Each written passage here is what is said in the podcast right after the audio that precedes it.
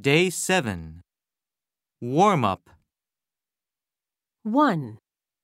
The idea he presented was not worth a pin. 2. Don't try to meddle with his business. 3. She had the wit to avoid the topic before them. 4.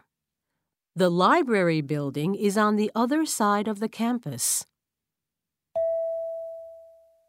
1. Pen, pin. 2. Metal, middle. 3. Wet, wit.